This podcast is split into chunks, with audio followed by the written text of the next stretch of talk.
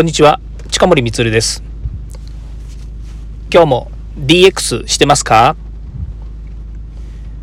今回もこのチャンネルを聞いていただきありがとうございます。え今日は番外編ということで、えこれからのですね、音声配信の、え市場性というかですね、マーケットとか、まあ、そういったものについてですね、個人的な考えを、えー、ちょっとお知らせし、共有したいなというふうに思ってます。えー、去年からですね、いろいろこの音声配信について、えー、続々とですね、あのキャスターの方が増えていって、で、まあ、これ、私もこういうふうにやってますけれども、何でしょうね。うんえー、例えばブログとかそれからノートって言っているように紙の視認性っていうのはあるんですね紙というかその紙面というか文字で書いてるものの視認性っていうのがあってやっぱり昔からこう皆さんブログとかにこうアップしてでね、マーケティングとか広告とかっていうものがこう市場性としてあるじゃないですか。でそれとはまたちょっと違う形で今度インターネットという中でですねあの YouTube とかそれから TikTok とかですね、まこういったものがあの出てきて、まあ、これもどっちかっていうと、えの動画あの静止画ではない、えー、まあテキストでもないテキストももちろん必要なんですけども、まあ、動画という中でですねあのあらゆるそのエンターテインメントの要素も含んだりとかそれからあとは解説とかですね、えー、教育とか、まあ、いろんなものにですねこう役立ててきてるわけですね。で、えー、まあ、そのマーケマーケティングの観点においてとかそれからま広告とかのそのいわゆるうん広告のね、えー、と全体の売上高がどれぐらいありますかみたいなところのお話っていうのは、まあ、専門家の方それからあの、えー、コンサル会社のレポートとかですねいろいろ出ている中でですね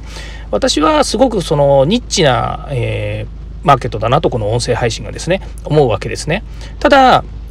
え、文字で文字にならないからこそ、えー、もしくは映像にならないからこそ良いっていう点とそれからえー、まあ、悪い点を挙げていくときりがないのであの音声配信が良い点っていうのを、まあ、ちょっと考えてみたんですね。えー、何何かっていうとですねやっぱり音声ってその、えー、いちいちこうなんでしょうね、えー、と体裁を気にしなくていいっていうんですかね、まあ、例えば私なんかもこうシナリオを書いたりするわけですねでどういうこと話しますかとかどういうどういうふうな構成にしますかとかただ起承転結ちゃんと考えてますかっていうとそんなこともなくて本当にえー、ラフにはこういうこと話します。でたまにはもうタイトルしか考えなくて、あとはもう自由気ままに喋ってるっていうのもあるんですね。で、僕のやっぱりこうイメージの中の音声ラジオとか、昔ねよく聞いてた夜中の、えー、ね、番組とかっていうのをラジオで聞いてた時にものすごく自由度があってでイメージをあのリスナーのイメージをこうかきたてるようなそういう話術だったり表現だったりっていうものがすごい魅力だったっていうふうに思うんですよね。で耳で聞いててそのフレーズやその何でしょうね、えー、まあ、エンターテインメント性のある何かこう、えー、なんですかねえっ、ー、とフレーズとかそれからえっと、そのキャスターさんの言い方とかっていうものを、まあ、翌日学校に行ってみんなと真似したりとかですね、まあ、そういうのができたんですよね。で今言っているようにそのいわゆるエンターテインメント性をまんまそう受け取れるっていうこととそれからそれを共有するっていうのが昔は、まあ、学校とか友達にそれを昨日聞いたってあれあれ面白かったよねとかっていうのがあったわけですよね。まあそれと同じようなものが今度そのコミュニケーションの世界では SNS とかっていうのでこう広がっていくんだろうなというふうに思うんですね。なのでラジオっていう昔からあるラジオっていうもののあのことをが、まあ、発展して今の音声ラジオっていうのはあるかもしれないしもっとそのフレンドリーだし、えー、個人が参加できるっていうですねあの非常にこうなんですかねこう参入障壁が、まあ、下がったというふうな言い方が正しいかもしれないんですけどそういう意味ではあの非常に混沌としてるなんかこう状態のような気がするんですね。あ片やラジオっていうできた世界のものはそうでもないのかもしれません。もうあのある程度そのマーケットも、えの成熟してるでしょうしから広告っていう部分でもスポンサーとかついたりとかっていうのもあると思うんですねでも個人がこう参加している中でどのチャンネルどのキャスターがいいとか、えどういう話題がもう例えばこのマーケットで最高かみたいなのっていうのはどっちかっていうとまだまだこれからあの作られていくんじゃないのかなというふうに思うんですね。まあ、そういう中で、えプラットフォーマーがですねどんどんこれから出てくる例えばえーと、ヒマラヤさんもそうですしスタンド FM さんもそうですしボイシーさんもそうですし、まあ、いろんなところがこう出てくる中でどこが取れ一番になるかもしくはデジタルディスラプターと言われているように、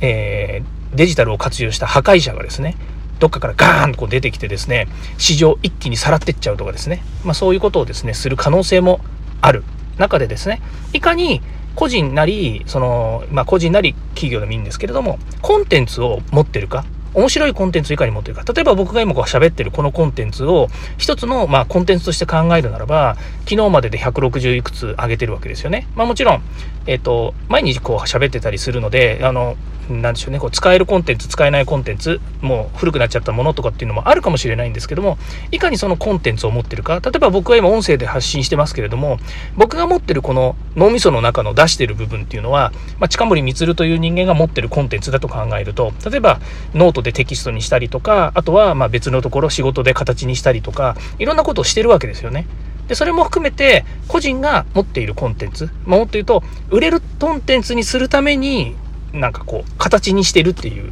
まあ、そういう表現になるんですよね。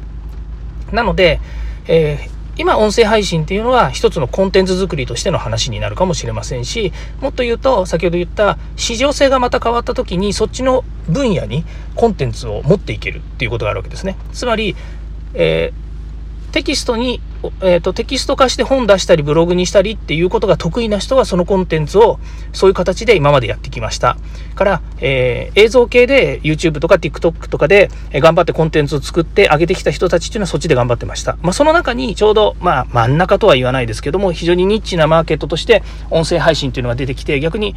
前も言いましたかもしれませんが近森光という人間はこの音声というものにものすごいマッチしてるんですよ。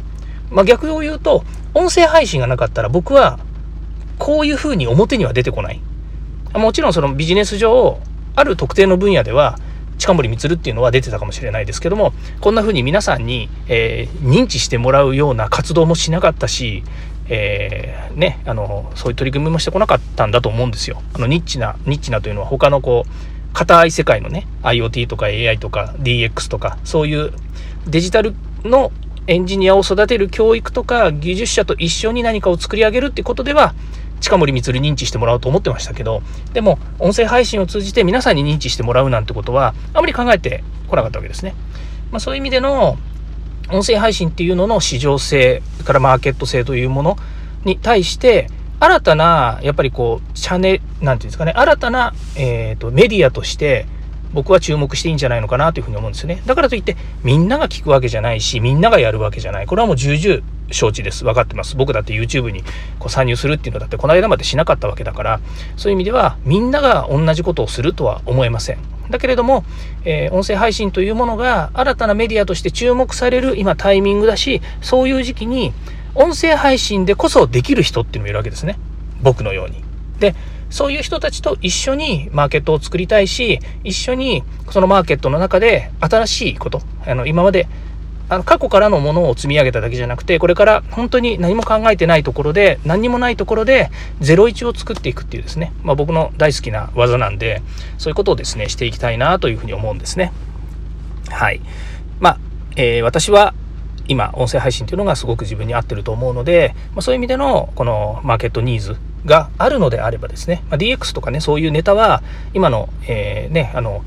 トレンドというかバズワードになってるのでもちろん皆さん興味があるかもしれませんけど例えばこれが終わった後次になった時に、まあ、僕は当然ね、えー、まあ、ちょっと先を追いかけてることをするので次のネタ行くかもしれませんけれどもその中でも新たなチャレンジ新たな活動の中で、えー、面白い取り組みとかですね企画とかっていうのをみんなで一緒に作っていきたいなというふうに思います、えー、今年に入ってからですね、え本当あの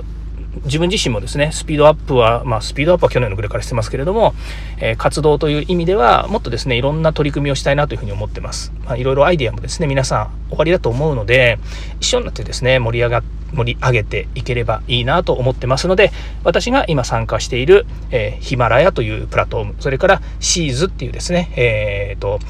え音声配信を応援し合うグループというのもですね、今、え活動メンバーを募集したりもしてますので、まあ、ぜひですね、え、一緒に活動できる方がいればですね、ネタは何でもいいんですよ。それからあと、どんな方でもいいんですね。一緒にやりたいと思う方がいればですね、え、積極的に一緒にやっていただきたいなというふうに思い、え盛り上げていきたいというふうに思ってます。はい、今日はですね、えー、音声配信のこれから、えこの先どうなるのかということについてですね、私の個人的な、えー、ちょっと見解を述べさせていただきました。えー、また次回ですね、DX に役立つお話をさせていただきたいというふうに思います。よかったらですね、いいね、フォロー、それからコメントもお願いいたします。近森光でした。ありがとうございました。ではまた。